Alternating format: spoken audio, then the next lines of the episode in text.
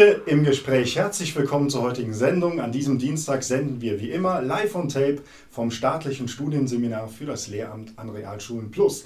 Heute senden wir Folge 201 und ich habe eine liebe Freundin mitgebracht. Schön, dass du nach langer Zeit mal ähm, unsere Sendung hier bereicherst. Du bist Grundschullehrerin und wir sprechen über ja, Klassenleiter sein, Klassenleiterin sein in der Grundschule. Liebe Judith Hirschmann, schön, dass du da bist. Stell dich doch bitte ja. selbst vor. Ja, lieber Marco, vielen Dank für die Einladung. Ich habe mich tatsächlich gewagt, herzukommen und freue mich, dass du über die Grundschule auch berichten möchtest, obwohl du ja Leiter des Lehramts für Realschule Plus bist. Und ähm, ich bin seit 22 Jahren Grundschullehrerin, immer noch sehr gerne. Und ja, freue mich auf deine Fragen heute. Ja, ähm, wir sprechen über Klassenleiter sein, Klassenleiterin sein in der Grundschule. Ähm, wie, äh, was, was, was bedeutet das denn, in der Grundschule eine Klassenleitung zu übernehmen? Ja, das bedeutet sehr viel. Das Feld ist sehr groß. Die Arbeit beginnt eigentlich schon bevor die Kinder in die Schule kommen. Da machen wir uns Gedanken, wer übernimmt die Klasse, und laden die Eltern ein und stellen den Eltern so ein bisschen vor, wie wir arbeiten, was auf sie zukommt, was auf die Kinder zukommt und geben denen auch Tipps, wie sie ihr Kind gut auf die Schule vorbereiten, damit es gerne zu uns in die Schule kommt. Und den Kindern schreiben wir einen Brief in den Sommerferien, erzählen ein bisschen von uns und dass wir uns auf sie freuen, weil die Freude ist, glaube ich, das Wichtigste, wenn die Kinder in die Schule kommen. Und ich freue mich tatsächlich auch auf die Kinder. Ich hatte dann vier Jahre eine Klasse, habe die abgegeben und freue mich dann wieder auf die neuen kleinen Erstklässler. Aber das ist ja schon anders in der Grundschule, wenn man jetzt die anderen ähm, Schularten sieht, denn als Grundschullehrerin ist man ja sehr viel Zeit mit den Kindern in der Klasse zusammen. Also es ist ja nicht so, dass als Realschullehrer ähm, habe ich jetzt meine Klassen fünf oder vielleicht sechs Stunden in der Woche und du ja wahrscheinlich die meiste Zeit. Genau, und deswegen kommt es auch häufig vor, dass die Kinder schon mal Mama zu einem sagen, anstatt Frau Hirschmann. Und das zeigt mir aber, dass sie sich total wohlfühlen und ähm, ja, in mir eine vertraute Person sehen. Und die Kinder sind mir auch sehr vertraut, wie du sagst. Mhm vier Stunden am Tag, nachher im dritten, vierten sogar fünf Stunden und das vier Jahre lang. Da wachsen die Kinder einem sehr ans Herz. Mhm. Du hast jetzt gerade von Übergängen gesprochen, also der Übergang von ähm, Kindergarten bis zur, ähm, bis zur Grundschule. Also das ist ein Prozess, den ihr bewusst mitgestaltet. Was ist noch im Arbeitsfeld einer Klassenleitung Grundschule? Was sind noch Besonderheiten? Ja, wir begleiten die Kinder jahreszeitlich eigentlich. Also wenn das Schuljahr anfängt, kommt bald St. Martin. Dann basteln wir zusammen mit den Kindern und wir teilen uns zusammen eine große Martinsbrezel. Wir machen eigentlich das, was zu Hause auch die Eltern jahreszeitlich mhm. machen. Dann kommt Weihnachten, wir bereiten Weihnachtsgeschenke für die Eltern vor.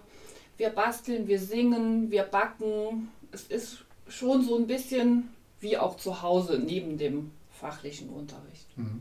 Also du bist ein Stück weit auch im Familiengeschehen eingebunden, weil du diese jahreszeitlichen Prozesse mitgestaltest, kann man ja eigentlich so, so sagen. Ähm, wie sieht es denn aus mit, mit Unterricht und Benotung und so weiter? Ähm, ihr habt ja auch in der Grundschule eine, eine ganz besondere Form der, der Beurteilung.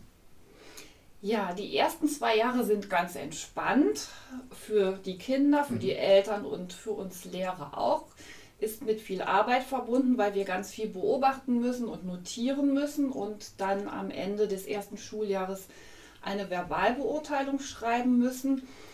Und die beschreiben wir aber ganz positiv. Also wir würden nie schreiben, das Kind kann noch nicht lesen, sondern es kann schon einige Wörter lesen. Das hört sich für das Kind motivierend an, für die Eltern, auch wenn es in Wirklichkeit so ist, dass der Leselernprozess noch nicht so weit fortgeschritten ist. Aber alles ist positiv formuliert und wir lassen den Kindern auch zwei Jahre Zeit, zum Beispiel jetzt beim Lese lernen und Schreiben lernen, ähm, ja, sodass da jetzt nicht so der Druck dahinter mhm. steht. Und auch im zweiten Schuljahr gibt es noch keine Noten, sondern Verbalbeurteilungen. Und wir haben im Halbjahr ein Gespräch zusammen mit den Kindern. Und ich führe das auch mit den Kindern und den Eltern zusammen so, dass die Kinder erstmal sagen dürfen, was kann ich denn gut, äh, was gefällt mir gut, wo sind meine Stärken. Die Eltern dürfen dies tun und wir sagen natürlich auch, wie wir das Kind sehen. Und das Positive steht auf jeden Fall im Vordergrund. Und bei mhm. schwerwiegenden Problemen spricht man natürlich zwischendurch auch mit den Eltern. Mhm. Also du bist die meiste Zeit als Klassenleiterin einer Grundschulklasse mit den Kindern zusammen. Aber an welcher Stelle kommen dann andere Kolleginnen und Kollegen mit ins Spiel? Welche Fächer unterrichtest du bei deinen Klassen nicht und wie ist da die Zusammenarbeit?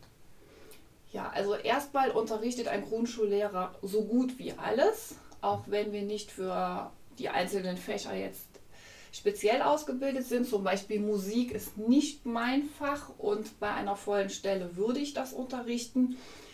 Da ich selbst drei Kinder habe und mit reduzierter Stundenzahl arbeite, sind natürlich Kollegen in meiner Klasse und ich habe das große Glück, dass die Schulleiterin meine Stunden auffüllt. Ich habe nur 14 und darf trotzdem eine Klasse leiten. Und meine Kollegin macht das sehr gut. Sie ergänzt mich. Wir stimmen mhm. uns ganz eng ab. Und ich erlebe es als sehr positiv, wenn man auch zu zweit auf die Kinder schaut und sich da abstimmen kann oder sagen kann, ich mache mir ein bisschen Sorgen um den einen oder anderen, wie siehst du das? Manches relativiert sich dann.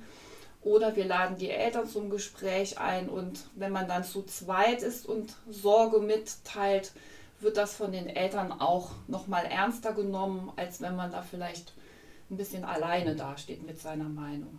Stichwort Elternarbeit. Wie groß ist denn dieses Themenfeld Elternarbeit in deinem beruflichen Alltag?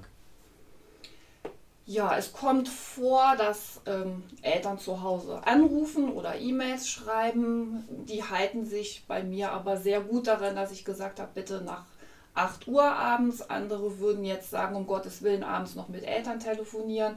Aber wenn man selbst Familie hat und dann sein Tagesprogramm hat, ist man froh, wenn man das abends dann in Ruhe machen kann. Und das sind dann auch sehr gute Gespräche. Manches lässt sich auch leicht am Telefon klären und bei anderen schwerwiegenden Problemen treffen wir uns dann einfach in der Schule. Mhm.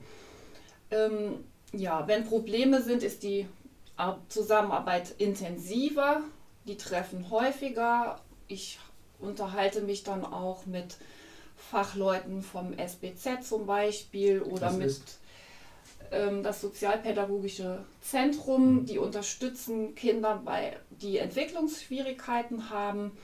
Und wenn ich die Erlaubnis von den Eltern habe, mich mit denen zu unterhalten, dann tue ich das oder auch mit Ergotherapeuten ähm, sodass viele zusammenarbeiten, um dem Kind zu helfen. Mhm. Also das ist ja eine Besonderheit des Lehramts Grundschule, dass man so intensiv mit den Kindern verbunden ist, auch mit den Eltern natürlich, das Kind in seiner Ganzheit sieht. Ähm, kommen wir doch mal zu diesem Berufswunsch Grundschullehrer, Grundschullehrerin. Du machst das ja seit einigen Jahren und ganz bewusst für diese Schulart. Warum? Und warum noch immer? Also ich selbst als Kind habe die Grundschule geliebt, obwohl ich einen Lehrer hatte, der schon kurz vor der Rente stand, aber ich mochte einfach die Atmosphäre in der Klasse, das Zusammenarbeiten mit anderen Kindern und habe da schon den Wunsch gehabt, das möchte ich auch mal machen. Und ich habe immer gerne mit Kindern zusammengearbeitet, war in der Messdienergruppe, habe Gruppenstunden geleitet und gemerkt, das ist einfach meins. Und das ist tatsächlich heute immer noch so, dass mir das ganz viel gibt, was von den Kindern zurückkommt. Also wenn man investiert, bekommt man auch ganz viel zurück. Und davon lebe ich eigentlich. Bei mir ist es nicht so sehr die fachliche Seite. Es ist natürlich schön, wenn man sieht, die Kinder können jetzt wegen mir lesen und schreiben. Ähm, aber das Zwischenmenschliche spielt bei mir eine ganz große Rolle. Und das ist gerade bei Grundschulkindern, finde ich, sehr stark ausgeprägt. Die wollen in die Schule, die haben Lust darauf, die freuen sich, wenn ich morgens reinkomme. Da geht einem schon das Herz auf und der Schulalltag kann beginnen. Mhm. Und wenn ich mich an meine Zeit in der Schule erinnere, als Musiklehrer, hat man unter Umständen sechs Klassen an einem Tag, ganz unterschiedliche Schülerinnen und Schüler und diese Verbundenheit kann da natürlich nicht sein. Es werden vielleicht einige zuschauen, die gerade vor der Entscheidung stehen, welches Lehramt soll ich denn nun beruflich wählen. Was spricht denn für die Grundschule aus deiner Sicht? Ja, wenn man Kinder mag und gerne mit jüngeren Kindern zusammenarbeitet, auf jeden Fall kann ich das nur empfehlen. Ähm, wenn man jetzt eher so auf der fachlichen Seite steht und sagt, ich möchte gerne vermitteln und ich möchte in Diskussionen eintreten mit den Kindern oder mit, mit älteren Schülern, dann ist man sicher an der Grundschule falsch. Man braucht sehr viel Geduld, weil manche Kinder die einfachsten Sachen nicht gleich verstehen und muss das mehrfach erklären oder sich überlegen, wie kann ich es jetzt noch erklären, damit der oder sie es auch versteht.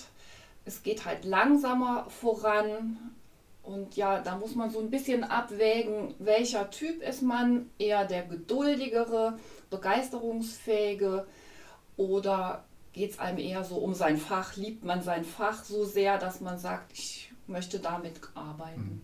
Und man kann auf jeden Fall als Tipp geben, einfach mal ein Praktikum machen. Man muss ja verschiedene im Laufe des auf Studiums machen. Warum nicht in verschiedenen Schularten? Liebe Judith, ich danke dir ganz herzlich für das Gespräch. Sehr gerne. Bei Ihnen bedanken wir uns auch fürs Zuschauen. Nächsten Dienstag gibt es eine weitere Folge Schule im Gespräch und da beschäftigen wir uns mit Autismus. Eva Maria Grün wird im Studio sein. Bis dahin wünschen wir Ihnen eine schöne Woche. Sie können uns natürlich Feedback hinterlassen an mail at seminar-trier.de. Bis zum nächsten Dienstag. Tschüss. Tschüss.